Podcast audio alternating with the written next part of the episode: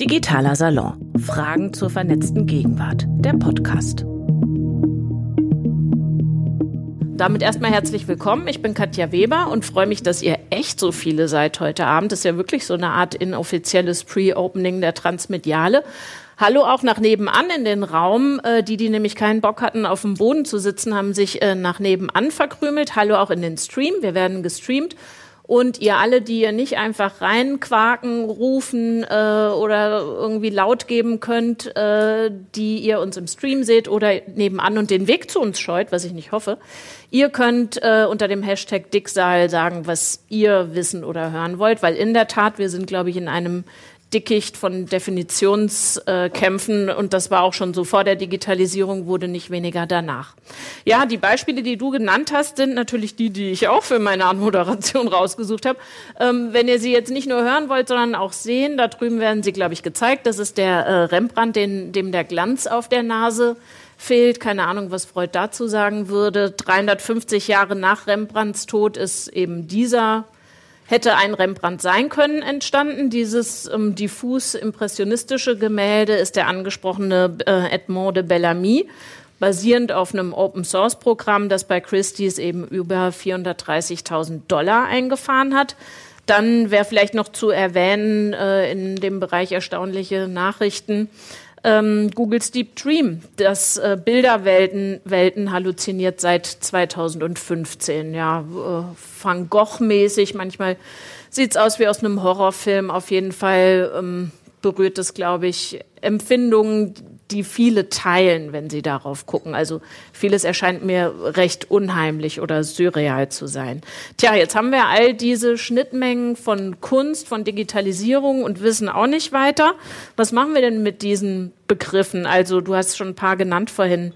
Kunst ist das eine oder reden wir doch eher über Kreativität, äh, Original und Schöpfung, ohnehin schon umstritten. Dann wird's auch schon irgendwie transzendent artig mit der Aura, mit der Seele, Urheberschaft sowieso immer umstritten. Talent, was ist das eigentlich?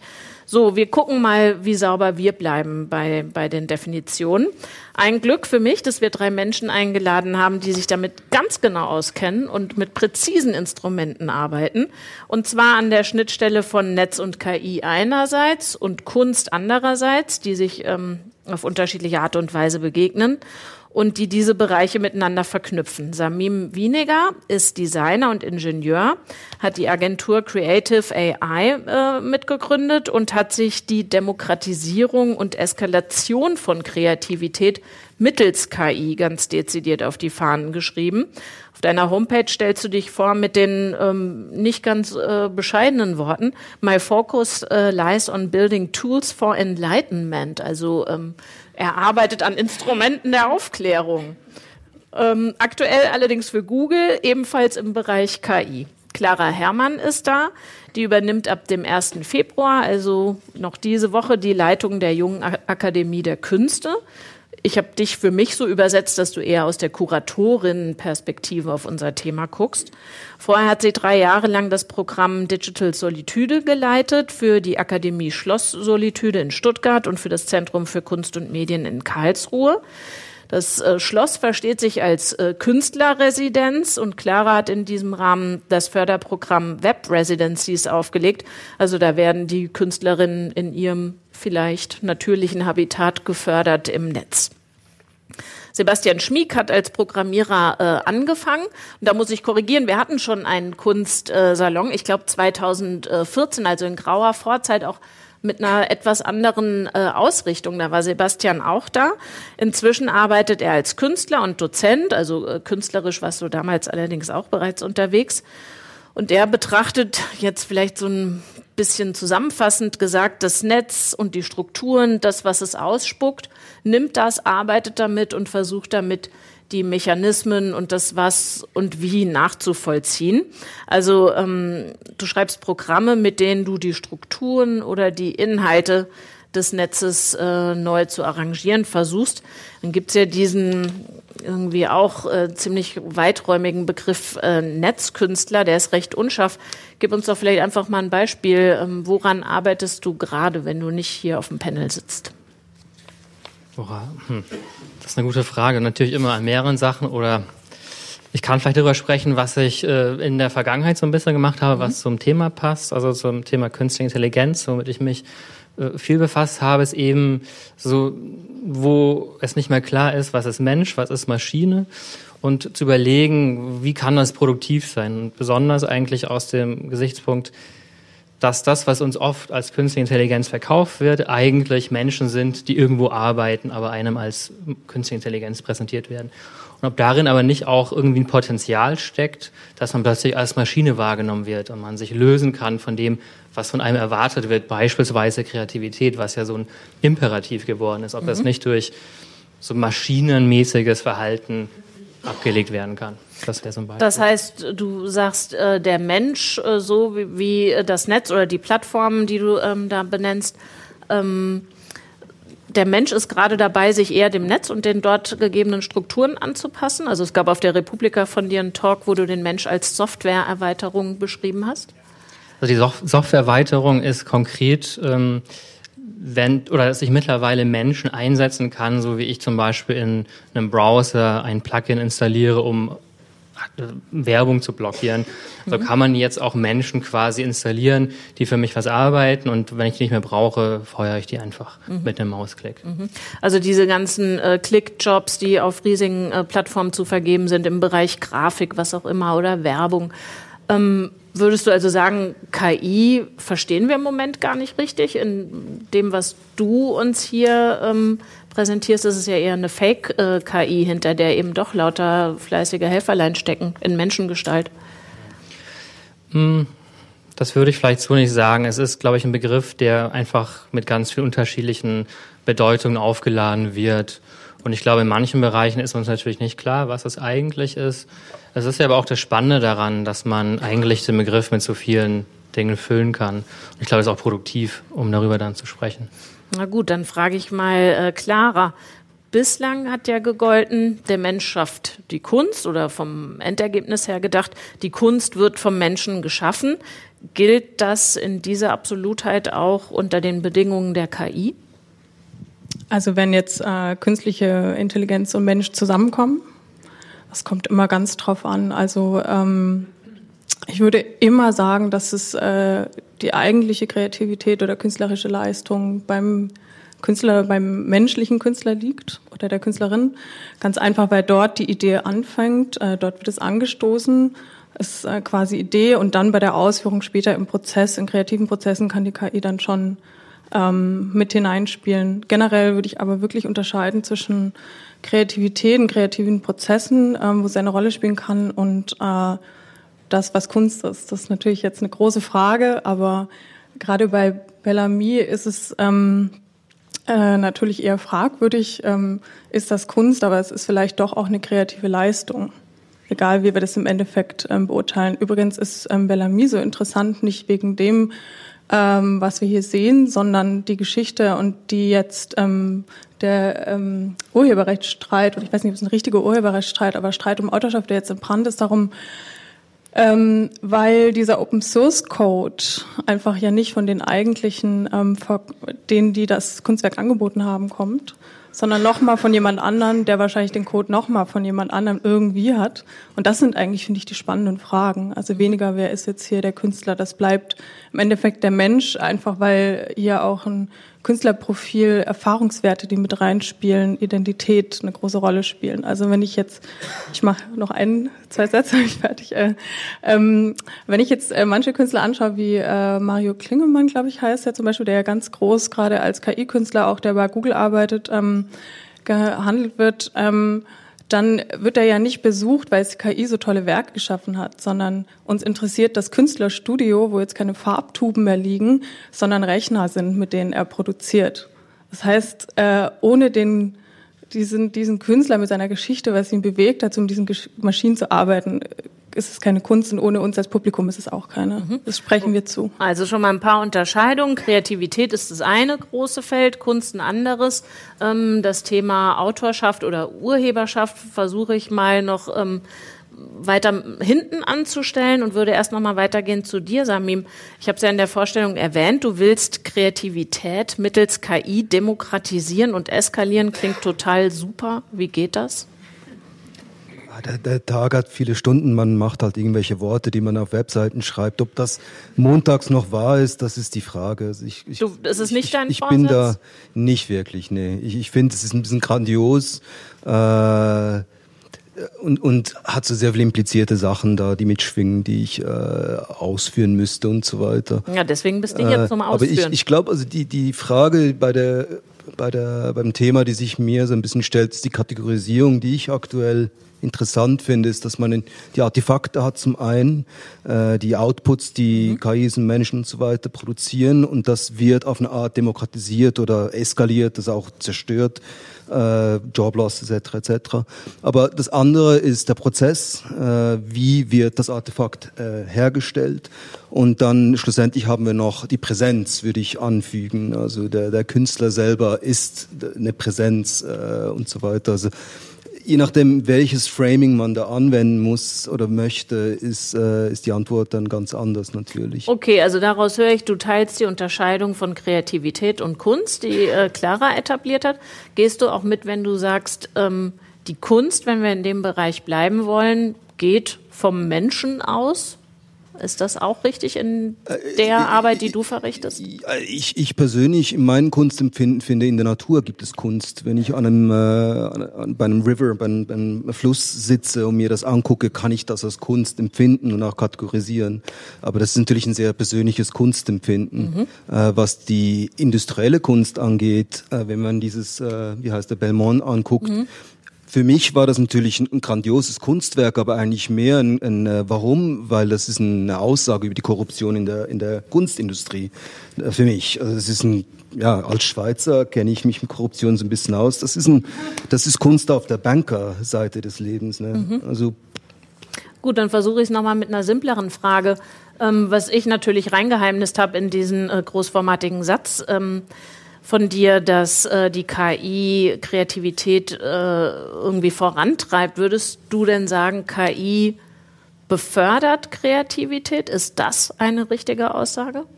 Ähm, also das, ist das der Beleg?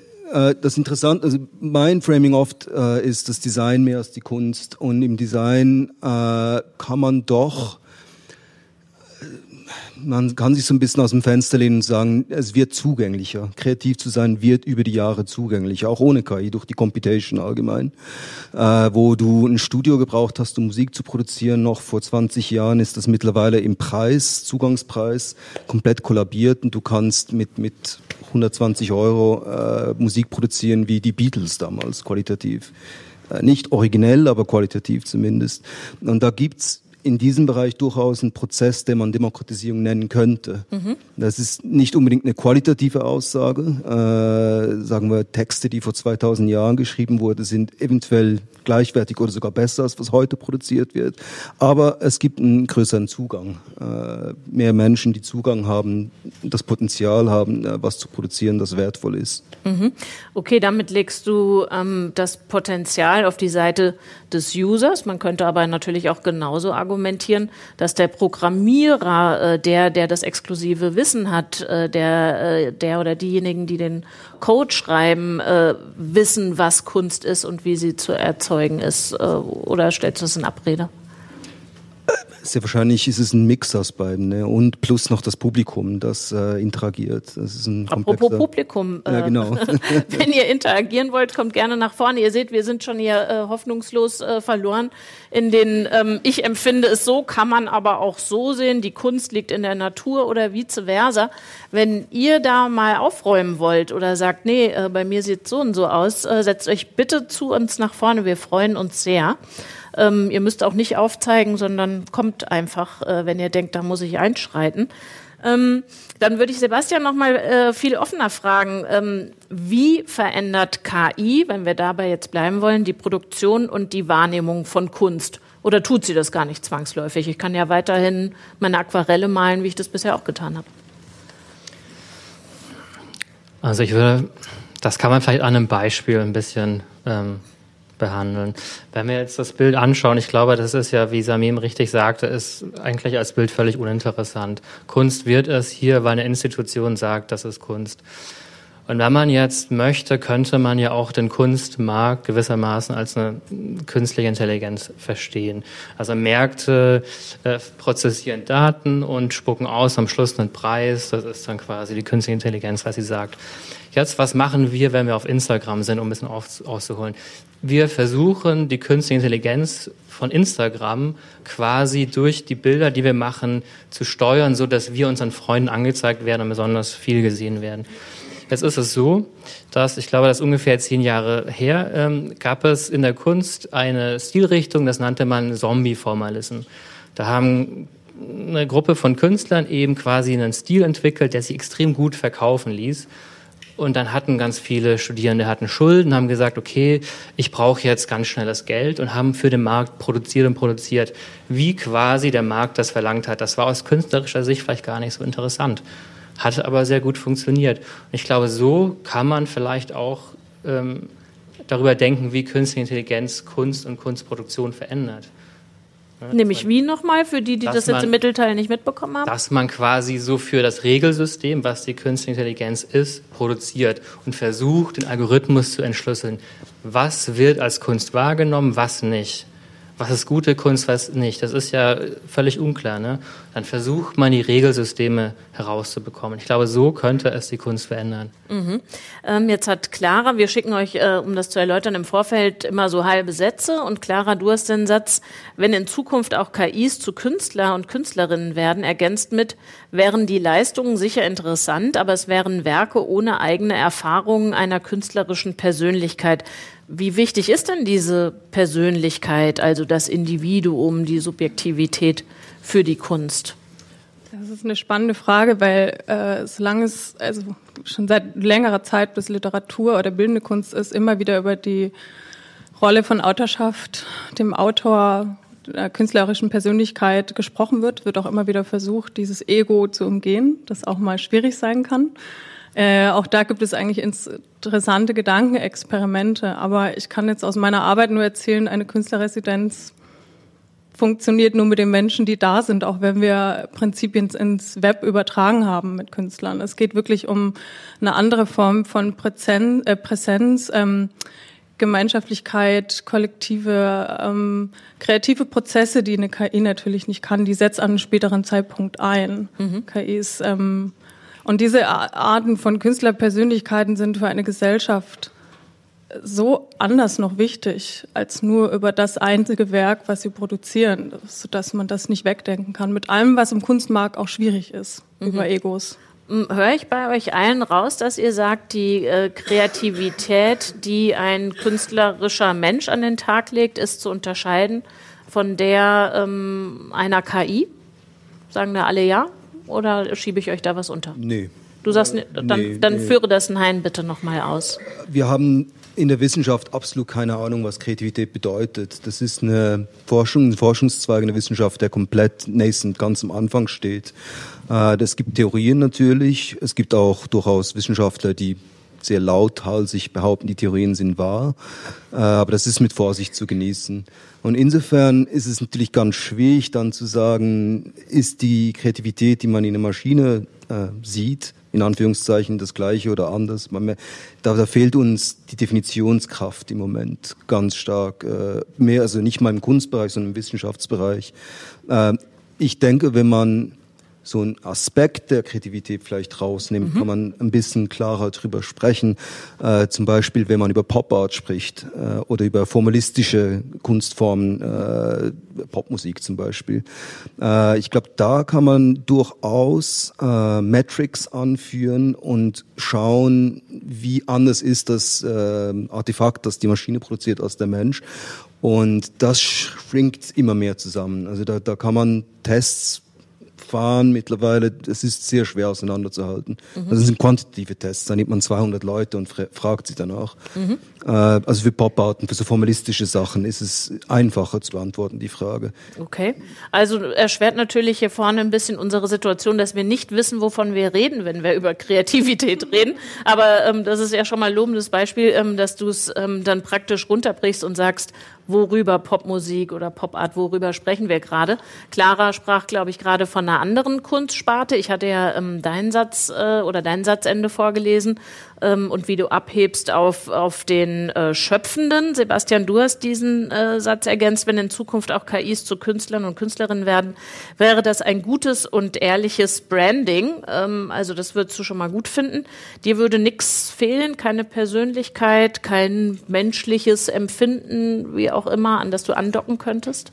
Nein, so wie ich das verstehe, wäre das als künstliche Intelligenz immer noch das Studio, in dem zig Leute arbeiten. Aber es wäre eben mhm. nicht mehr dieses Künstlergenie, das sich vorne hinstellt und sagt, das ist meine Kunst, obwohl das 100 Menschen zusammen produziert haben, sondern wir sagen, wir branden uns jetzt als weiß ich nicht, sonst was, kollektive KI und treten auf dem Kunstmarkt auf. Mhm. Das ist, glaube ich, was, was du gut finden würdest, denn ich habe ein bisschen in deinem Twitter-Feed rumgelesen und Anfang des Jahres hast du geschrieben, äh, in äh, 2019, äh, Being a Solo Artist makes no sense anymore. Also du würdest sowieso sagen, dieser äh, Genie-Typ hat abgewirtschaftet.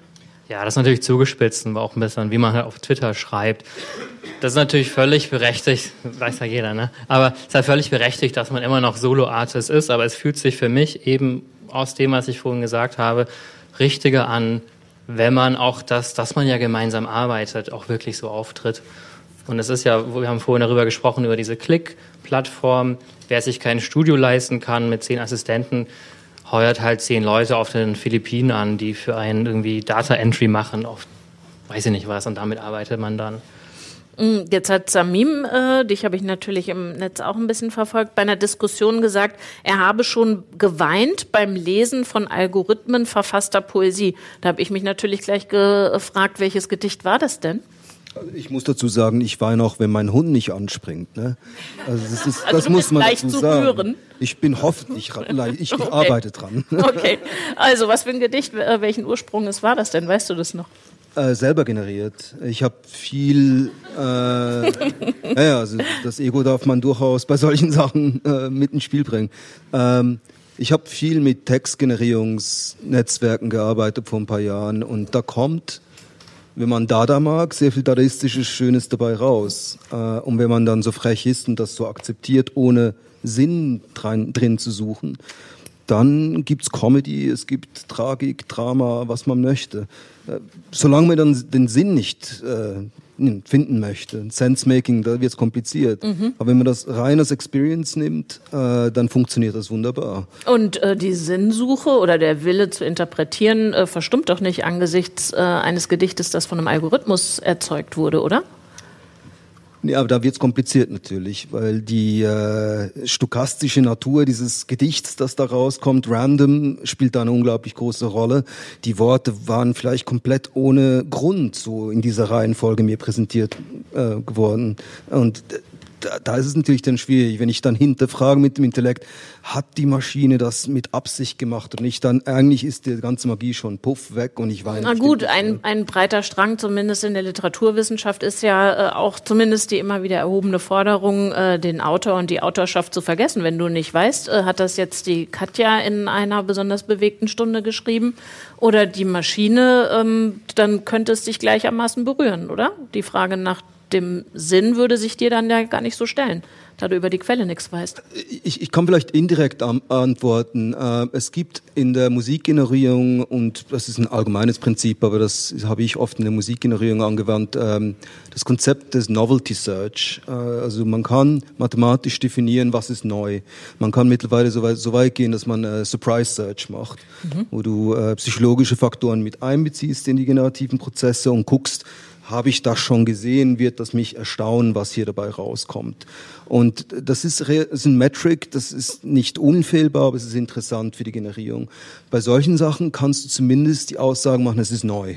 was, was ich jetzt gerade gesehen, ich habe es in dieser Kombination noch nie gesehen. Und es gibt eine statistische Wahrscheinlichkeit, dass es für mich äh, erstaunlich ist. Äh, dann den Sprung zu machen zu äh, so qualitativen Aussagen wie es ist berührend, das ist schwierig. Aber ich glaube, das ist ein Anhaltspunkt zumindest, äh, wo aktuell in Computation Creativity die Metrics langsam so ein bisschen Fortschritt machen. Okay, ich glaube, jetzt ist das Publikum hinreichend neugierig zu erfahren, was du eigentlich überhaupt machst. Äh, beruflich oder? Ja. Also ich muss dazu sagen, ich habe äh, eine E-Mail vorher gekriegt, dass du das natürlich äh, jetzt hier nicht äh, an die Tafel malen kannst oder von einem Projekt erzählen kannst, ähm, aber vielleicht kannst du uns ja grob umreißen, woran du da arbeitest. Was dein Job ist. Wie stellst du dich auf einer Party vor? Ich mache ich, ich, ich spreche prinzipiell nicht über die Arbeit bei Partys. Das kommt nicht in Frage. Aber äh, in diesem Kontext, also ich bin bei Google Vollzeit. Äh, Google hat sich auf die Fahne geschrieben, AI alles, AI first, AI in der Toilette, ich weiß es nicht. Äh, und natürlich ist die Frage der Generierung da immer äh, die Flipseite von der Recognition. Äh, also wenn du ein Netzwerk hast, das äh, weltführend ist in, in äh, Hundeerkennung, dann können wir das auch umkehren und Hunde generieren. Und aus dem ergibt sich natürlich dann ein, ein riesiges neues Anwendungsfeld in Kreativindustrien, äh, auch in äh, Ingenieurindustrien, Designindustrien etc. Mhm. etc. Also Beispiel Popmusik zum Beispiel, das wäre was? Das könnte ein Anwendungsfeld sein. Also ich sage mal so große modukreative Industrien, mhm. was sehr, sehr breit gefächert ist. Ähm, wo wir gerade über Popmusik reden, muss ich dr äh, dran denken, dass ich gestern Nachmittag auf der Eiskunst, äh, auf der Eisbahn war im Erika Hess Stadion und da so absurde Musik gespielt wurde, dass ich äh, dachte, vielleicht überschätzen wir auch äh, das, was der, der Mensch so äh, an Schöpferkraft überhaupt äh, dabei hat. Also wir reden jetzt äh, mal mit Abstrichen und mal anerkennend äh, von hehren Motiven, die uns bewegen, Kunst zu schaffen.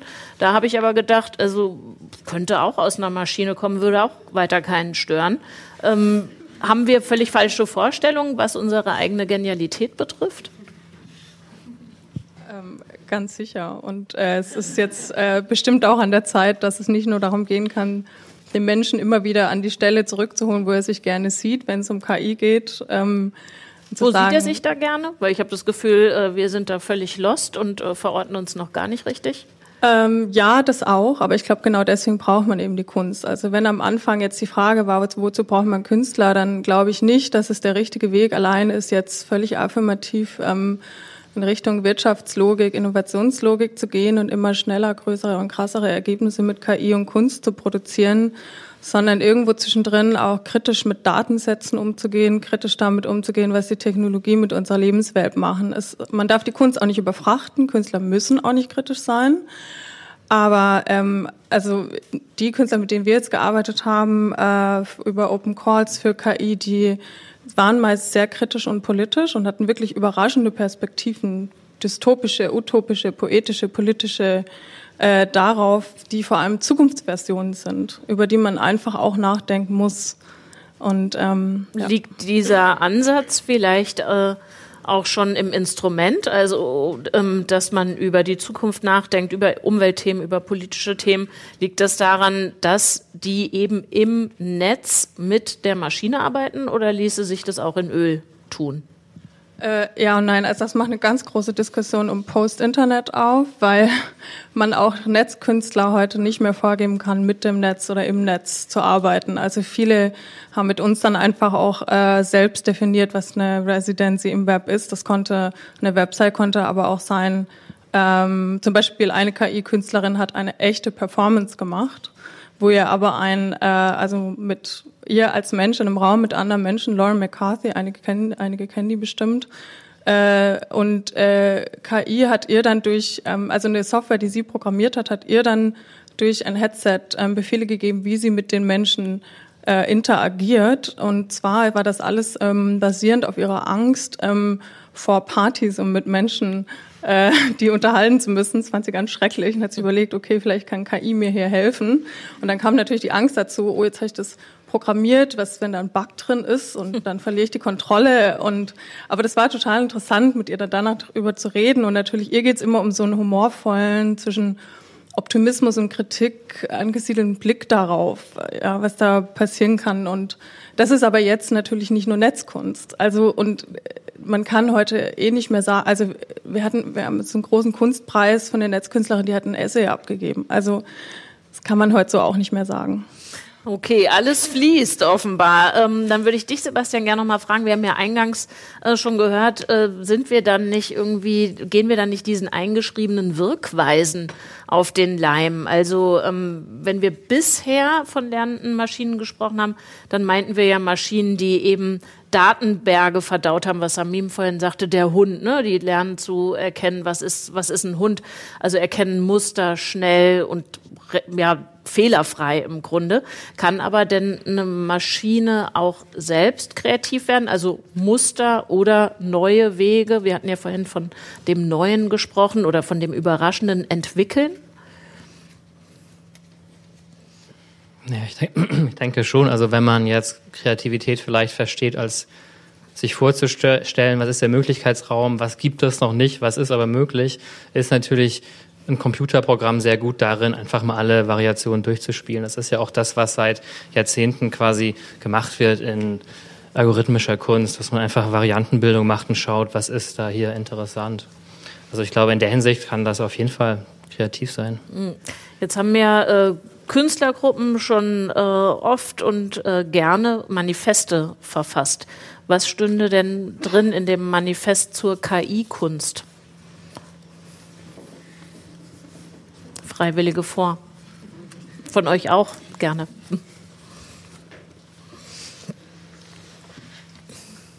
Vielleicht steht da drin, dass das, was der Verkauf einbringt, an alle, die irgendwie Daten generiert haben, aufgeteilt wird? Mhm, okay, passt gut zu einem unserer nächsten äh, Themen. Da geht es dann äh, um Kooperativen im Netz und äh, wie man Daten einspeisen könnte in dieses System. Hättet ihr Ergänzungen? Also was, was äh, den Stil, die künstlerische Ausrichtung oder meinetwegen den politischen Gestaltungswillen betrifft? Also vielleicht ne, ne, ein Punkt dazu, ähm, bevor wir zur ökonomischen, politischen Realität kommen. Ähm, in, zumindest jetzt mal im Design oder in der Kreativindustrie, ein wenig in der Kunst, kommen wir jetzt in eine Dynamik rein, wo wir Plattformen wie äh, YouTube oder Spotify etc. mit äh, einer Trillion Artefakten pro Monat überziehen werden, generierte.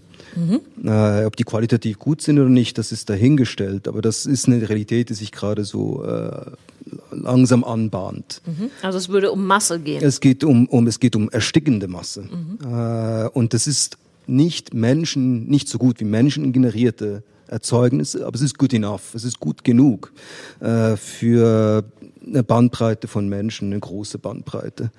Äh, und da stellt sich natürlich die Frage des äh, Manifests, äh, das grenzt sehr schnell an Nihilismus dann, äh, wo du im Prinzip äh, erstickst oder äh, ja in, in, einer, in, einer, in einer Wust, in einer Un Unmenge von Also würde in dem Manifest stehen, ich will euch ersticken?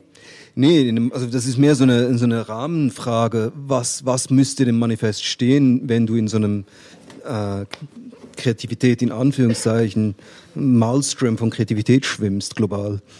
Äh, und eben, das ist mal, bevor wir überhaupt über die ökonomischen ähm, äh, Auswirkungen von solchen Szenarien sprechen. Das ist, ist ich glaube, ein sehr wichtiger Rahmenpunkt, den man da an, anbringen muss. Willst du was ergänzen oder widersprechen? Ja, ich dachte gerade nur, es ist eigentlich völlig uninteressant. Also ich finde die Frage super interessant, aber eigentlich ist das Manifest für KI-Kunst uninteressant, wenn nicht das die KI selber schreibt. Also ich meine, ich wollte euch nur bitten, euch an die Stelle äh, der, der äh, KI-Kunst äh, sozusagen als deren Verlautbarer zu stellen. Es, gibt so eines meiner Lieblingskunstwerke, ähm, ist ein bisschen unklar, wer es erfunden hat, aber Claude Shannon ist im, im, im äh, Spiel The Ultimate Machine 1952 oder so weiter eine kleine Box aus Holz mit einem kleinen Finger drin und hat einen Knopf, wenn man ihn drückt, kommt der kleine Finger raus und drückt den gleichen Finger und es geht wieder zu. Das mhm. ist fertig. Und mhm. für mich persönlich wäre ein AI-Manifest in diese Richtung, so die äh, jede äh, any advanced enough machine will just shut down and meditate. Mhm. Also in die Richtung würde das für mich persönlich gehen. Klare Ergänzung oder äh, würdest du soweit mitgehen? Ja, also es geht jetzt, wenn es nur um künstlerische Prinzipien geht, kann ich jetzt nicht so gut beantworten, aber ich glaube, ich würde sagen, dass es viele Manifeste gibt, äh, die für dieses genauso gültig werden, wenn es über Prinzipien der Freiheit und ähnliches im Web geht, wo KI und Mechanismen eine große Rolle spielen. Und da gibt es ja jede Menge Manifeste schon. So. Vielleicht könnte das auch eine künstliche Intelligenz sein, die einfach jetzt immer so Anträge schreibt auf Residencies. Und dann hat man diese ganze Arbeit nicht mehr und dann wird das einfach verteilt und jeder kommt mal dran und und verdient dabei noch Geld und gut ist, dann kann man Kunst machen. Also ein beliebtes, zumindest in den Medien beliebtes Beispiel für die Zusammenarbeit von Mensch und Maschine oder Künstler und KI ist der Maler Roman Lipski. Wir hatten den auch schon mal hier auf dem Panel. Der, ähm, so wird das dann äh, immer ähm, geschrieben, der steckte fest in seiner Arbeit, hatte eine Schaffenskrise und ein Datenspezialist hat für ihn sozusagen zugeschnitten seine digitale Muße äh, programmiert, was auch lustig ist, dass dann halt auch wieder so ein altes Wort mit so einem romantischen oder idealistischen Überschuss den Weg da rein äh, findet. Also es ist die Rede von der Muße, nicht, nicht von einem Programm oder äh, einer KI, die wiederum äh, ihm einfach Vorschläge macht, also mit seinen Formen und Farben arbeitet und die variiert und ihn anschubst, denk mal darüber nach oder wäre das eine Richtung äh, oder möchtest du nicht abstrakter werden? Ähm, jetzt haben ja viele unserer Begrifflichkeiten, mit denen wir hier auch operieren, diesen Überschuss, also Genie und Schöpfung und so. Wie passt denn KI in dieses Umfeld doch eigentlich überhaupt nicht? Das ist doch eigentlich das andere. Das Nüchterne. Bedächtiges Nicken. Kannst du das noch irgendwie verbalisieren und ausführen?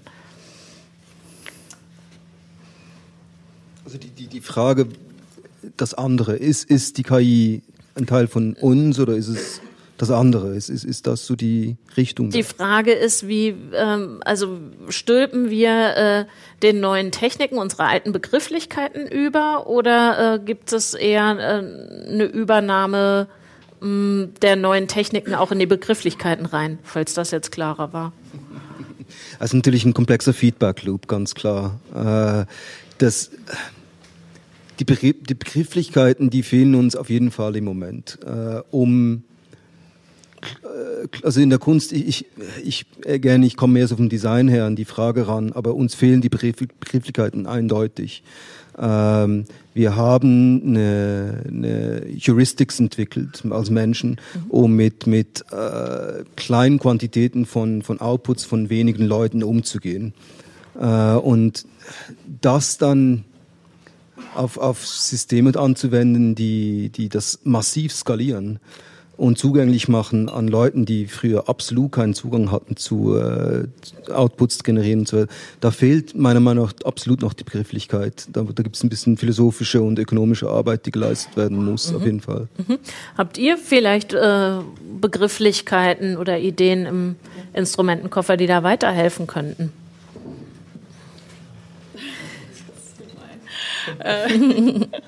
also ich habe jetzt ähm, nicht sofort Begrifflichkeiten, die weiterhelfen können, aber ich finde es eine wichtige Frage, ähm, wenn es darum geht, eigene Ästhetiken, eigene Rhetoriken zu entwickeln, vor allem in der Kunstwelt, die sich wiederum auch nicht so sehr an dem orientieren, was es da gibt, was ja wiederum auch oft nicht so viel Sinn macht, ähm, was künstliche Intelligenz ist oder nicht, sind es nur neuronale Netzwerke, ist es starke oder schwache und so weiter. Und ähm, Mensch-Maschine-Komplex ist auch nichts Neues. Ähm, und ähm, ich finde es aber sehr wichtig, dass man jetzt im zweiten Maschinenzeitalter, von dem man spricht mit KI, doch schon auch nochmal daran anknüpft, was es schon gibt, aber nicht jetzt äh, ähm, Romantisierung oder Begrifflichkeiten wieder aufzuwärmen, sondern sich wirklich kulturgeschichtlich oder in der Kunst auch zu fragen, warum und wie macht man das. Aber ähm, es gibt einfach Probleme mit der Sprache, wenn man zu sehr wiederholt mit Überschriften, mit künstlicher Intelligenz. Man ist ja auch Teil dieses Hypes.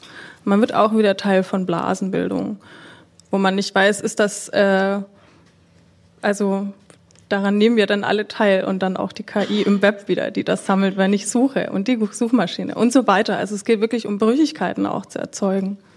Okay, also äh, wir sind echt im dünnen Hemde. Ihr seht uns ohne Definition, ohne Begriffe, also kurz vor sprachlos. Das wäre jetzt tatsächlich äh, ein rettender Moment, äh, wenn jemand von euch eingreifen könnte und vielleicht hier mal ausmistet. Also Deus Ex Machina könnten wir da noch so sozusagen aus der alten Klamottenkiste äh, einführen und einer von euch könnte es sein oder eine. Wohl an. Aber wir nehmen auch Fragen, okay. Also ich, ich führe noch etwas anderes, das mir persönlich in der Arbeit ein bisschen hilft im Moment ist. Mhm. Ähm, die Kreativität als Kommunikationstool äh, zu untersuchen. Ähm, also die kreativen Outputs, nicht nur diese ganzen Artefakte, die dabei rauskommen, einfach zum Spaß und nicht nur ökonomisch, sondern als, als äh, Mittel, um eine Gedankenwelt äh, jemand anderen zugänglich zu machen. Mhm. Hast du ein Beispiel? Äh, das Internet ist das klassische Beispiel. Mhm. Wir können anders miteinander kommunizieren. Äh, Translate ist ein anderes Beispiel. Google Translate mhm. hat sehr wahrscheinlich für all die Fehler, die es hat, äh, sehr viele interpersonelle Kommunikation ermöglicht. Mhm. Und ich glaube, da wird es jetzt immer mehr auch um die Frage der multimodalen Kommunikation gehen, dass ich äh, mit einem Text ein Bild generieren kann, mit einem Bild einen Text, äh, Musik reingeben kann, ein Bild rauskommt und so weiter und so fort. Und dass diese Netzwerke auch immer mehr multimodal trainiert werden. Mhm. Also dass du, äh, ja. Okay, aber dann lass uns doch vielleicht nochmal ein ganzes Stück zurücktreten. Bislang hieß es ja immer, und das war so die große äh, Erzählung, die KI ist dazu da, uns monotone Aufgaben äh, abzunehmen, damit wir kreativ sein können. Wenn du jetzt sagst, äh, das erledigt die KI aber auch, das Kreativsein, ähm, was haben wir dann noch zu tun? Ich, ich behaupte nicht, dass es die Kreativität äh, ersetzt, sondern es ist ein Kommunikationsmittel. Das ist also der, der, der Kern dieser Aussage. Mhm. Es erlaubt uns, wo wir jetzt gerade so in, in Begrifflichkeiten uns sehr schwer tun, äh, eine andere Form von Kommunikation potenziell äh, zu entwickeln, äh, die sehr viel menschlicher sein könnte, in Anführungszeichen. Wir sind ja nicht wirklich da, aber die, die Anzeichen häufen sich. Äh, wenn ich zum Beispiel äh, mit jemandem, das klassische Beispiel für mich, wenn ich einen Streit habe mit meiner Frau und wenn ich jetzt einen guten Gitarrentalent äh, hätte, dann würde ich nicht sprechen oder, oder äh, rumschreien, sondern ich würde ein Lied spielen. Äh, ich spiele aber keine Gitarre. Äh, und da diese, diese Gap, das meine ich mit Kommunikation, dieser Gap könnte ein bisschen schrinken. Okay, aber jetzt zitiere ich was aus einem Talk, den ich mir von dir angehört habe. Äh, da sagst du, automatisierte kreative Ökonomie wird für viele schwierig sein. There will be blood. Klingt jetzt äh, nicht nach paradiesischen Zuständen. Also wo fließt das Blut? Also wenn es um die Generierung von Pop Art geht und von, von massenkreativen Erzeugnissen, ähm, da brauchst du auch gar keine KI, sondern es ist einfach Computation at Scale applied to some creative output. Äh, und in dem Bereich, was sich so ein bisschen jetzt abzeichnet, ist, dass man die gleichen Dynamiken wie Spam-Bots oder Financial Trading Bots mhm. kriegt bei äh, kreativen Industrien. Und Spambots kennen wir, da geht's nicht drum, dass man jetzt irgendwie besseren Spam generiert, sondern effektiveren Spam und massiv parallelen Spam. Äh, und, und die, genau die gleichen Dynamiken kommen jetzt auf eine ganze Reihe von Kreativindustrien zu. Wir sind bei Grafikdesign zum Beispiel schon da, mhm. äh, bei in der Games-Industrie, äh, wo ich so ein bisschen kürzlich sehr viel zu tun gehabt habe, äh, haben wir eigentlich den Sprung schon gemacht, dass wir Content-Generierung nicht mehr ohne Computation, also ich, ich verwende jetzt das Wort KI echt mit Anführungszeichen, aber das, das wird nur noch mit generativen Mitteln gemacht, weil man Affordances kriegt, statistische Analyse und so weiter. Also das wird sehr schnell ersetzt und es wird äh, nicht mehr nur ein äh, nice to have, sondern es wird ein, äh, ein absoluter Standard sozusagen. Äh, und die Frage, die sich dann da stellt, ist natürlich, ähm, äh, wie das ökonomische Modell dann sich verändert, wenn man so Spam generierend Dynamiken hat für Kreativindustrien. Das ist äh, untererforscht. Das, das zweite Element, das sich da hin noch dazu kommt, ist, äh, ist Adaptive Media. Das sieht man jetzt bei Facebook. Die, die, die, die ganzen Sachen werden generiert im Spannungsfeld mit einem riesigen Profil von Leuten. Äh, und das ist adaptiv. Da wird ständig nach äh, manipuliert, um deine Attention noch mehr zu, äh, zu, zu erfassen oder äh, zu spezialisieren auf deine Attention. Da wird's, ja, das ist eine interessante Welt, die ökonomische Welt, die sich da auftut. Und auf jeden Fall, there will be blood. Ähm, ich bin so ein bisschen äh, Doomsday-Saga hier, aber ich habe das Gefühl, wir werden bis 2030 mindestens die Hälfte aller äh, Jobs in Kreativindustrien verlieren. Äh, die können ersetzt werden durch neue Jobs. Das würde aber voraussetzen, dass man sehr viel in Education und in Culture investiert, was aktuell absolut nicht passiert, wenn du mich fragst. Okay, jetzt äh, warst du in der Aussage ähm, im ähm, Pop Business oder im popkulturellen Bereich. Jetzt kommen wir vielleicht noch mal auf die Frage, die Clara äh, ähm, angesichts äh, des Porträts von Belmont de Bellamy aufgeworfen hat. Wer darf denn die Urheberschaft beanspruchen? Also in diesem Fall, den hattest du ja kurz erzählt, ist es so, dass ein Highschool-Absolvent, ich glaube ein 19-Jähriger, ähm, einen Open Source Code, Code be, äh, bereitgestellt hat. Drei Franzosen, glaube ich, haben den genutzt, waren auch im Austausch mit denen. Das war soweit okay. In dem Moment, äh, wo es aber in den Kunstmarkt eingetreten ist, äh, dieses Werk und äh, diesen hohen Erlös äh, erzielt hat, stand natürlich die Frage im Raum, wer ist denn hier der Urheber, wer ist der Autor? Also das würde wahrscheinlich auch nach unterschiedlichem Urheberrecht äh, bewertet werden. In Deutschland ist das ja immer noch sehr stark. Also das, was Fair Use in den USA gibt oder so, ist da schon wieder ganz anders. Übrigens ein Thema, was man in so internationalen Kunstbereich immer wieder hat, wenn man mit Webkünstlern arbeitet, ähm, wo es viel um Samplen, Remixen und so weiter geht, wo auch im Web sich Autorschaft ein Stück weit auch wirklich auflöst. Man kann mit bestimmten Prinzipien da nicht mehr rangehen. Ähm, hier habe ich wirklich schon drüber nachgedacht und ich weiß es ehrlich gesagt auch nicht. Also das wäre wieder hilflos. Ich würde die Frage weitergeben, weil es ist ja schon so, dass ähm, äh, also da ist es ja so gewesen, dass jetzt nicht nur der Code entnommen wurde aus diesem Open Source Projekt. Und ich finde dieses Verhalten der Künstler extrem schwierig, weil wir brauchen Open Source. Wir brauchen das gegen die Monopolisierung von Wissen. Und wenn jetzt immer so Monetarisierungsbestrebungen da kommen von außen, dann macht die vielleicht irgendwann auch dicht. Und das ist, ist extrem schlecht. Das finde ich erstmal nicht gut. Aber ähm, ja, dann haben sie ja dann doch was mit diesem Code was eigens geschaffen, aber das Bild ähnelt ja den Bildern von dem ersten Code-Entwickler auch. Mhm. Und da wird's dann schwierig. Es ist ja nicht so, dass sie einfach nur den Code genommen haben und was äh, Neues erschaffen, sondern das Resultat wiederum ist ja auch fast ähnlich. Er hat ja nur darüber überhaupt, ist er ja darauf gekommen. Äh, und da würde ich dann schon sagen, wird schwierig, aber ich glaube, die sind auch noch in Verhandlungen, ne? ist ja nicht abgeschlossen. Ich weiß gar nicht, ob daraus wirklich ein Rechtsstreit wurde oder okay. äh, nicht eher ein Disput. Wie würdest du die äh, Frage beantworten, Sebastian? Also wer ist der Urheber? Glaube, dass das hier gar nicht mal so neu gestellt wird. Also wenn wir jetzt mal an Readymates denken, wer ist denn da jetzt plötzlich der Künstler, der Autor? Ist ziemlich einfach, wie man das beantwortet. Und ich glaube, das kann man hier vielleicht auch so beantworten. Sind das jetzt tatsächlich Künstler? Ich stecke nicht so tief drin. Auf mich wirken das wie drei Start-up-Dudes, die halt irgendwie eine ganz gute Idee hatten und die zu Geld gemacht haben. Aber ja. Na, also äh, trotzdem beantworte mal die Frage, wer hat denn dann die Urheberschaft? Du sagst, da ist eine Analogie zum Ready-Made. Wie fällt die, also welche Antwort fällt dann hinten raus? Also das sind für mich hier diese, wer auch immer genau dahinter steckt, haben es eben geschafft, dieses Bild in diese Auktion reinzubekommen. Und damit ist das ihr Ding. Das ist klar so traurig ist es, ja. ja. Jetzt ist dein Job, äh, Clara, dem äh, einer Kuratorin ähnlich oder vielleicht ist es auch genau das. Ist das denn ein Job, den künftig eine Maschine übernehmen könnte? Denkst du darüber nach?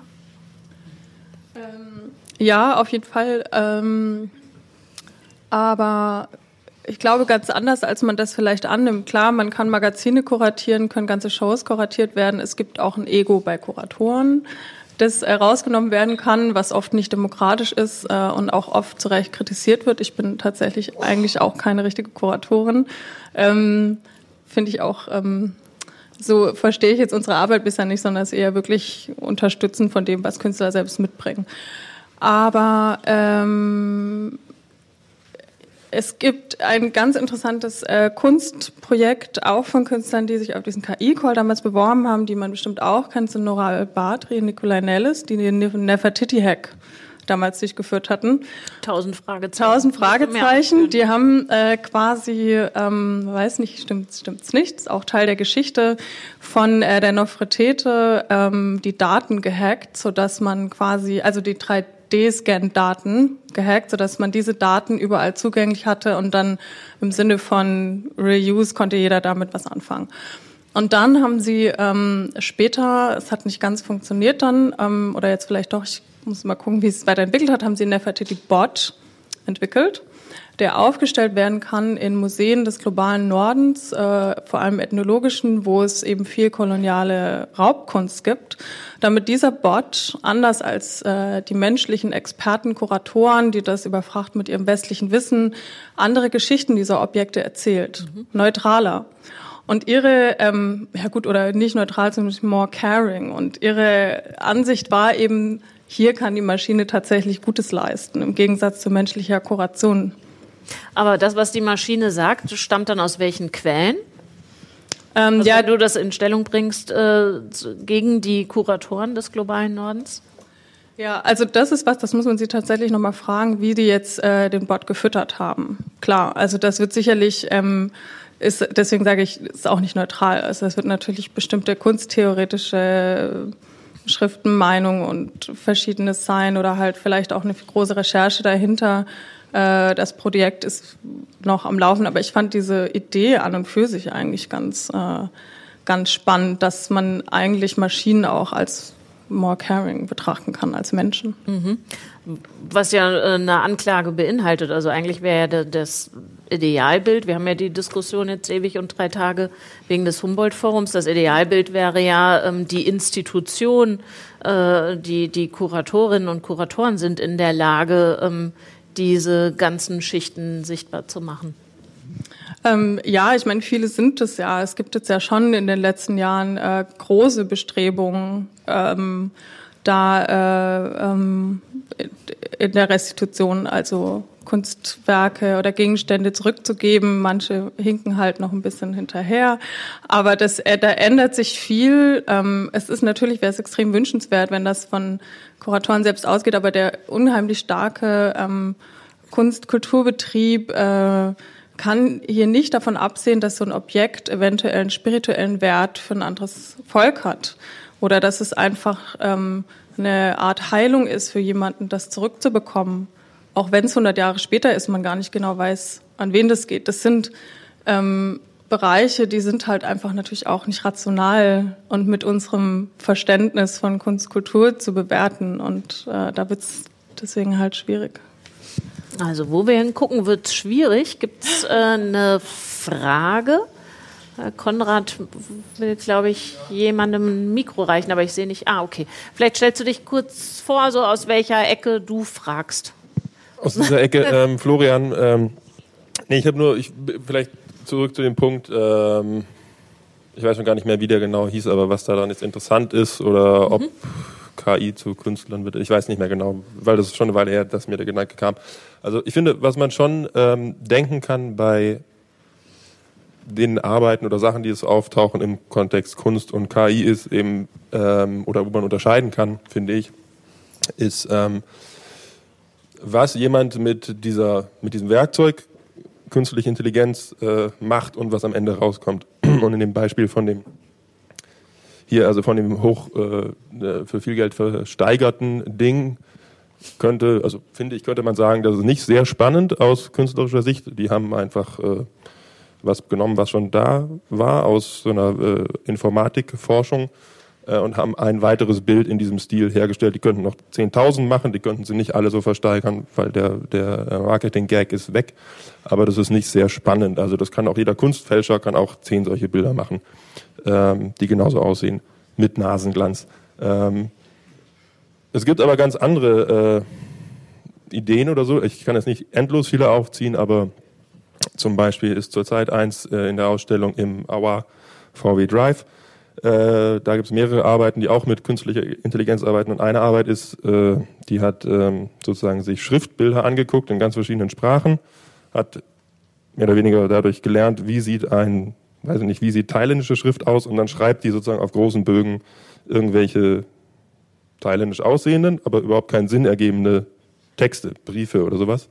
Ähm, und das finde ich so aus dem, aus der Idee, was habe ich da für eine Technik zur Verfügung als Künstler und wie verpacke ich das in irgendeine Idee und was kommt dabei raus und was kann jemand, der das anschaut, äh, da, dazu fantasieren oder da, daraus lesen, viel spannender, als wenn ich einen weiteres Bild, was so aussieht wie X, äh, was auch ein guter Straßenmaler könnte das auf die Straße. Also das ist einfach nur eine, nur eine, nur eine exakte Stilkopie, aber aber das, was du sagst, klingt auch nach einer Stilkopie. Ja, habe ich vorhin auch überlegt, als mir der Gedanke kam, aber trotzdem ist da, ähm, ist da noch was anderes drin, wenn ich vor mir was sehe, was aussieht wie ein handgeschriebener Brief, den aber eine Maschine schreibt, die aber gar nicht versteht, was sie da schreibt. Und das sieht nur so aus und ich muss davor stehen und es interpretieren. Ich weiß nicht, mir fehlt einfach ein bisschen bei diesem Beispiel, also das Tübinger Beispiel ist ja tatsächlich, glaube ich, ein Forschungsprojekt gewesen. Die haben einfach als mit einer der ersten, glaube ich, hingekriegt, einem Computer den, also, oder eine KI so zu nutzen, dass sie sagen, x-beliebiges Motiv, irgendwie Altstadt Tübingen und macht das so, dass es aussieht wie äh, Stil B oder C. Ähm, das war also ein Forschungsprojekt. Die haben den Coup gemacht hier, dass sie das eben versteigert haben für viel Geld. Ähm, genau das gleiche Prinzip. Ähm, und das mit dem Schreiben, ja, es ist schon ein bisschen anders, aber trotzdem, ich weiß nicht, also mir gibt es mehr. Vielleicht ist es auch sehr subjektiv, keine Ahnung. Aber ich stehe halt vor einem vor einer Schrift, die ich äh, logischerweise, ich versuche das zu entziffern, also nicht die thailändische kann ich nicht, aber ich stehe davor und versuche irgendwie irgendwie fängt es auf jeden Fall an, bei mir zu denken, was steht da oder was schreibt die Maschine. Aber sie schreibt gar nichts, weil sie ist gar nicht intelligent im Sinne von Text, sondern sie ist nur intelligent im Sinne von Bild. Jetzt hätte ich noch eine Frage. Kannst du das in eine Frage gießen, die wir hier vorne diskutieren können? Nee, aber ich glaube, es ist mir eingefallen bei der Frage, äh, oder weiß ich nicht, habe ich nicht überlegt, aber ähm, es fiel mir ein beim Thema Manifest. Mhm. Ja? Weil zum Beispiel Computer nutzen, um Kunst zu machen, gibt es auch schon lange, ja. Äh, algorithmische Kunst, algorithmische Bilder gibt es schon seit Ewigkeiten. Da haben auch Menschen dem Computer Regeln gegeben, viel simpler. Und der Computer hat dann diese Regeln ausgeführt, dann kam ein Bild raus. Äh, das ist, wenn du willst, wenn man will, könnte man sagen, ist gar nicht so anders. Okay, Bloß, dass der viel schlauer, denke schneller. ich mir eine Frage dazu aus. Vielleicht ist das gar nicht so. Muss ich die äh, allein und dann äh, nehmen wir gerne dich noch rein. Entschuldigung. Da, ich würde äh, da äh, dir eine einfach unterjubeln und, äh, und fragen, ist im Grunde ähm, dann die Maschine, die KI, je nachdem, wovon wir reden, das Programm, ähm, ein weiteres Werkzeug neben ja, Pinsel äh, ja. und, und Leinwand oder zwischen, äh, keine Ahnung, ähm, statt Marmorblock und Meißel ähm, lässt sich dann eben ähm, die Maschine nutzen als Instrument, aus der, äh, mit deren Einsatz ein Kunstwerk entsteht?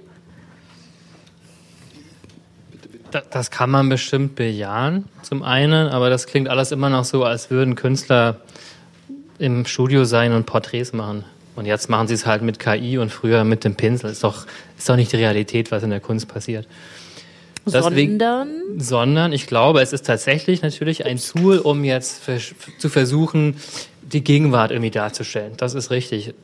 Es ist natürlich aber auch äh, eben Inhalt dessen, was Kunst behandelt. Da muss die KI ja gar nicht zum Einsatz kommen, sondern zu verhandeln, was passiert eigentlich mit der KI, welche Regeln werden da äh, verstärkt, welche Arbeit ist dahinter, welche Zukunft entsteht dadurch. Also ich glaube, es ist eben beides.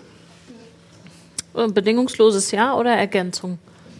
Äh, also wenn ich es richtig äh, verstanden habe, also das würde ich auf jeden Fall so bestätigen, dass man nicht nur über das Werkzeug, sondern darüber, wie es entsteht, nachdenken muss. Mit, wann, mit was füttert man KI? Also was für Datensätze stecken dahinter. Es ist, äh, ich weiß nicht, ob ähm, das noch eine Frage wäre, aber das würde mich jetzt zum Beispiel interessieren, wie weit für die Experten, die da vielleicht doch noch mehr wissen, wie weit jetzt äh, KI im Moment ist, um zum Beispiel nicht rassistische, sexistische Tendenzen zu wiederholen, ähm, weil die sich aus bestimmten Datensätzen eben speisen, wie zum Beispiel Google Foto oder so. Da war das ja ein Riesenproblem. Mhm.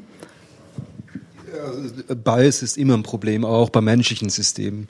Äh, das ist, ich glaube, so ein bisschen ein, äh, ein bisschen an Haaren vorbeigezogen, die Diskussion im Moment, wo man sagt, Bias ist nur in den Datensätzen, nur in KIs, weil das ist eigentlich ein ziemlich gutes Spiegelbild von menschlichen äh, Grundvoraussetzungen.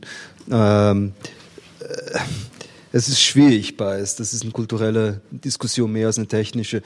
That said, es gibt natürlich jetzt mittlerweile ganz viele Forschungsgruppen, die sich auf äh, Debiasing spezialisieren und gucken, wie können wir äh, in Face Recognition Systemen, die für Polizei eingesetzt werden, gucken, dass wir die Schwarzen und Weißen und, alle equally äh, repräsentiert haben, damit wir nachher alle gleiche Maßen ins Gefängnis schicken können. Das ist so eine interessante Diskussion, aber kompliziert auf jeden Fall.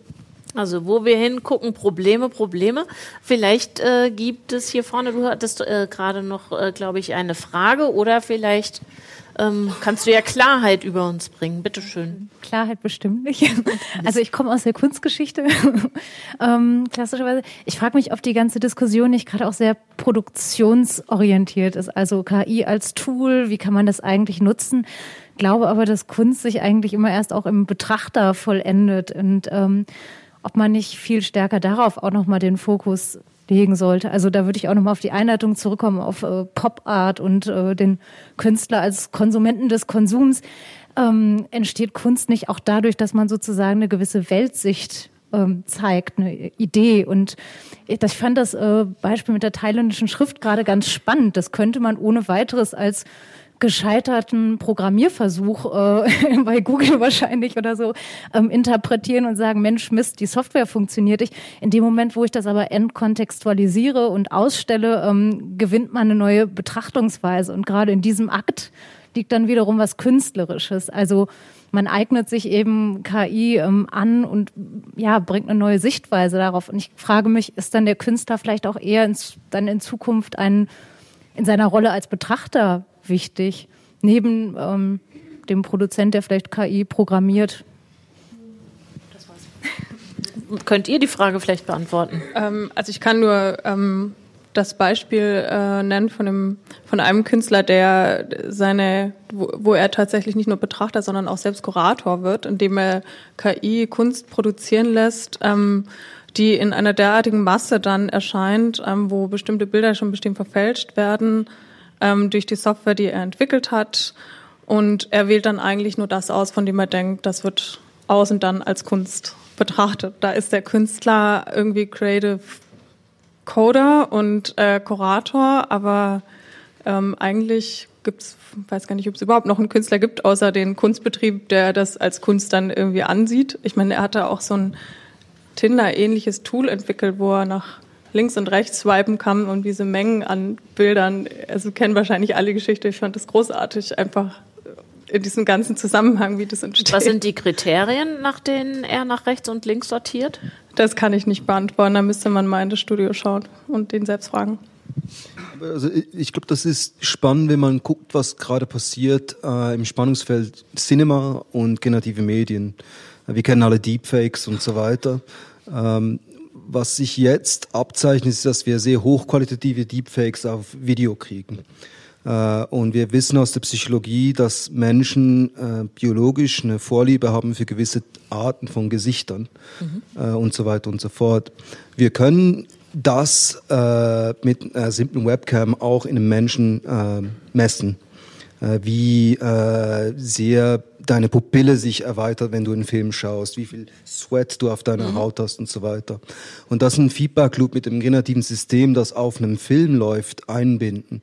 Und dann kommst du auf so eine interessante, nicht vielleicht neu, aber auf eine äh, Extension von Kuration, die äh, nicht ausgesprochen ist, sondern die äh, gemessen wird und so weiter, mhm. äh, wo sich dann vielleicht wenn du diesen Film dir anguckst, alle Gesichter immer so ein bisschen morphen, damit du den Film besser magst. Oder wenn es ein Horrorfilm ist, ist jedes Gesicht so ein bisschen Richtung äh, dahin gezogen, wo du halt eher scary findest. Da ist natürlich die Frage bei solchen Szenarien, was kuriert hier? Ist es das Datenset? Bin ich das? Ist das meine Biologie, die da mitspielt? Äh, ist es, wie die Biologie gemessen wird vom ich System mich und so weiter? viel eher, ob das ein Film ist, der nicht gerne sehen würde, wenn der so sehr ist, wie ich ihn gerne sehen würde. Ja, das ist äh, eine Diskussion, die die äh, Advertising-Industrie also sich, sich gerade mich ranschmeißt ja, und die Pupillen sind so und genau, die Hautfeuchtigkeit also, so, ähm, tönt doch vielleicht auch relativ schnell ab. Ja, ja, aber ich meine, Facebook ist genau das und wir haben 2,8 Millionen oder 2,3 Milliarden Leute auf Facebook. Das tönt total ab, konzeptionell, aber es ist addictive. Und äh, umso mehr Daten wir in diesen Systemen haben über Leute, also die Menschheit meine ich, äh, umso eher werden solche Feedback Loops äh, möglich. Und ich glaube, das wird schon in diese Diskussion der Kuration äh, mitspielen, mitschwingen zumindest. Mhm. Du wolltest, glaube ich, noch was ergänzen, Clara? Nee, also eigentlich dachte ich Clara, aber vielleicht auch du? Ja, aber ich. Na, ich dachte nur, ich hatte über die Frage nachgedacht und den Bezug und hatte wahrscheinlich den ähnlichen Gedanken, dass das für mich nach einer ganz schrecklichen Idee klingt, weil man wirklich diese Filme gar nicht sehen möchte und sich kein Mensch auf Instagram wohlfühlt. Das kann mir keiner erzählen. Das ist eine total kaputte Hölle. Das ist doch, also, ja, also das ist man doch nur, um sich zu vermarkten, weil man es muss und das ist ja, ist ja auch okay. Ähm, Deswegen, und ich glaube, das, was jetzt hier passiert, die Reflexion dessen, warum das so kaputt ist, das passiert doch in der Kunst schon längst. Das ist es, glaube ich, ähm, jetzt, das ist auch das, glaube ich, worauf du hinaus wolltest, dass, glaube ich, KI nicht das Tool sein muss, das man verwendet, sondern eben Fragen aufwirft. Da kann ich jetzt eine KI verwenden, um diese Fragen zu behandeln, oder ich kann das auch mit einem ganz anderen Medium machen, aber eben auch darauf eingehen, warum macht man solche Filme? Warum gucke ich mir das also an? Ich, ich würde jetzt mal die Dystopie noch ergänzen durch eine, nicht eine Utopie, aber durch eine funktionale, ein funktionaler Realismus, sagen wir mal. ähm, ich glaube, das Positive an so einem Film, das sieht man in der Videogame-Industrie, ist, dass äh, die Kommunikation stärker wird. Äh, Videogame-Industrie hat bereits interaktive, adaptive, narrative und so weiter seit 20 Jahren. Das ist ein alter Hut. Äh, und die Videoindustrie, Videogame-Industrie ist unter anderem wegen diesem Punkt, ich glaube, mittlerweile zweieinhalb Mal so groß wie die Filmindustrie, weil es genau äh, präziser kommuniziert, weil es genau erlaubt dir, wenn es nicht eine Blackbox ist, wie bei Videogames ist es, du, du kannst dir Einfluss nehmen, äh, da gibt es eine, eine äh, höhere Bandbreite der Kommunikation. Also ein Film äh, hat Vorteile, aber man muss ganz ehrlich sagen, hat auch Nachteile. Es ist ein statisches Ding das äh, da so sitzt und take it or leave it. Hat Vorteile und Nachteile. Also ja, die, die Dystopie ist definitiv da. Die sehen wir täglich.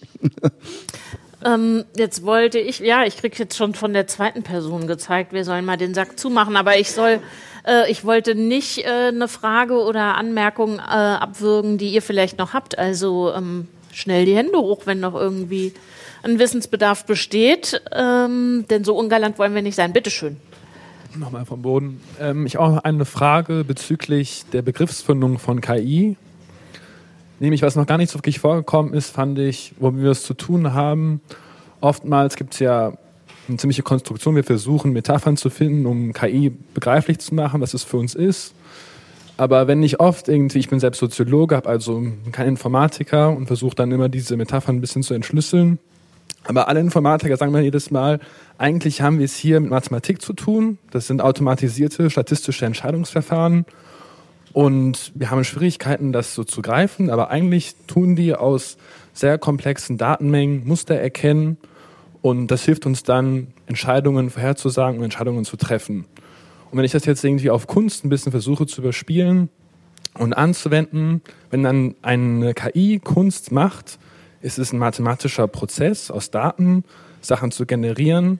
Und wenn wir Menschen Kunst machen, gehe ich sofort an Zerrissenheit, Träume, Herzschmerz, emotionalen, hermeneutische, sublime Erfahrungen.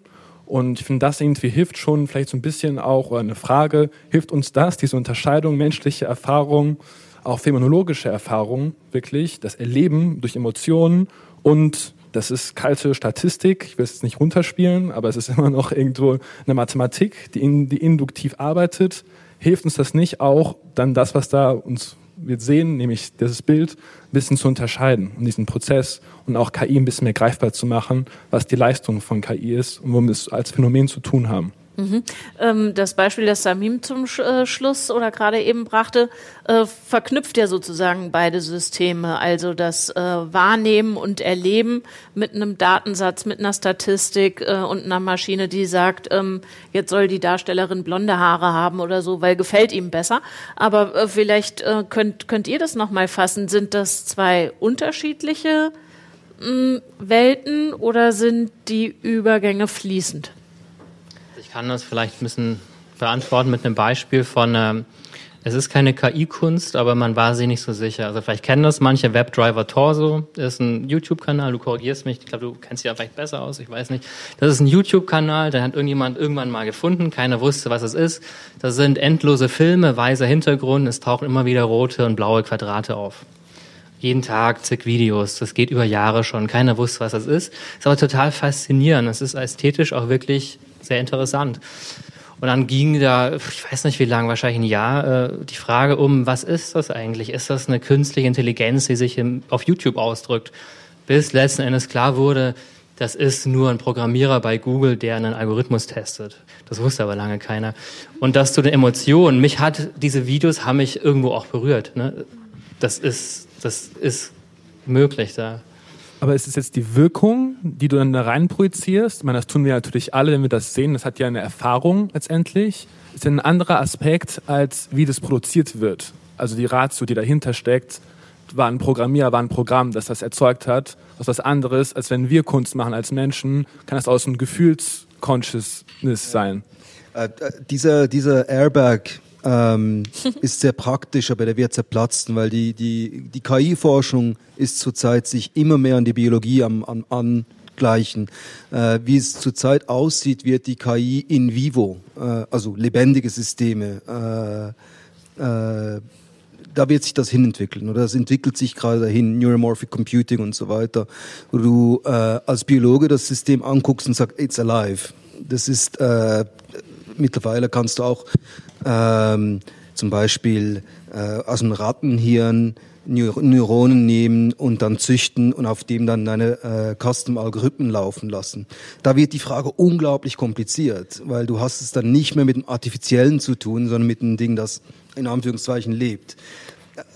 Äh, ja, also da, ich, es tut mir leid, dass ich die Begrifflichkeit noch mal komplizierter mache, aber ich glaube, da müssen wir uns drauf anstellen, weil äh, dass dieser, dieser beinahe so ein angenehmer Begriff des Künstlichen. Das wird in unserer Lebzeit noch uns ins Gesicht platzen und dieser Erberg ist weg, auf jeden Fall. Also zumindest aus meiner also Begriffe und Wahrnehmungsebenen äh, fransen weiter aus. Äh, danke für deine komplizierte Frage noch zum Schluss, die das ganz prima, glaube ich, hier vorne klar gemacht hat. Ich würde gerne einfach noch im Schnelldurchlauf ähm, von euch dreien, da ihr ja durch unterschiedliche Brillen aufs Thema schaut, nochmal hören, ähm, die, die jetzt sich zu Hause was angucken wollen oder unterwegs oder was lesen wollen, was sind eure Tipps? Was gucken wir uns an? Was hat euch beeindruckt? Es gibt einen guten Aufsatz von Florian Kramer. Ich glaube, der heißt einfach nur Crapularity. Das kann man sich mal angucken. Und was soll das heißen? Das ist doch jetzt die Hausaufgabe für zu Hause, dachte ich, was man sich zu Hause. Ah, elegant okay. rausgewieselt. Okay, Clara, was, was gucken wir uns an oder was, was empfiehlst du? Ähm, ich würde als Kuratorin. Ich würde auf jeden Fall zu Haraway gehen und äh, das Cyborg-Manifesto mal wieder auspacken. Ähm, einfach, äh, es geht jetzt auch, schlägt den Bogen zu dir, weil es jetzt einfach nicht mehr darum gehen kann, dass man über Mensch-Maschine spricht, sondern äh, Mensch, Maschine, neue Spezies, positive Entwicklung von Technologien und natürlich Natur. Mhm. Und Leute, die das mochten, mochten auch Samim? Äh, also ich, ich würde sagen, guckt euch gar nicht an, sondern seid kreativ, macht was. Äh, ich glaube, der, der ganze Punkt ist, kreativ zu sein. Das ist ja nicht ein äh, passiver Zustand, sondern ein aktiver Zustand. Okay, in dem Moment hätten wir dann auch die Definition, also äh, jeder und jede Einzelne im Tun. Vielen Dank äh, euch fürs Kommen und fürs Zuhören bei dieser äh, ja doch äh, relativ avancierten äh, Runde. Danke fürs, ich hoffe, konzentrierte ähm, Zuhören. Gerne habe ich zumindest keine gehört. Ähm, und danke euch auch fürs Kommen und für die Diskussion. Und äh, wir versuchen die Begrifflichkeiten weiter zu schärfen. Bitte helft uns. Ähm, von der KI-Kunst gehen wir das nächste Mal äh, weg und werden dann doch eher Physical zum E-Sport unter der Überschrift Dattel-Business. Vielleicht äh, lockert uns das dann wieder ein bisschen auf. Vielen Dank, viel Spaß bei der Transmediale.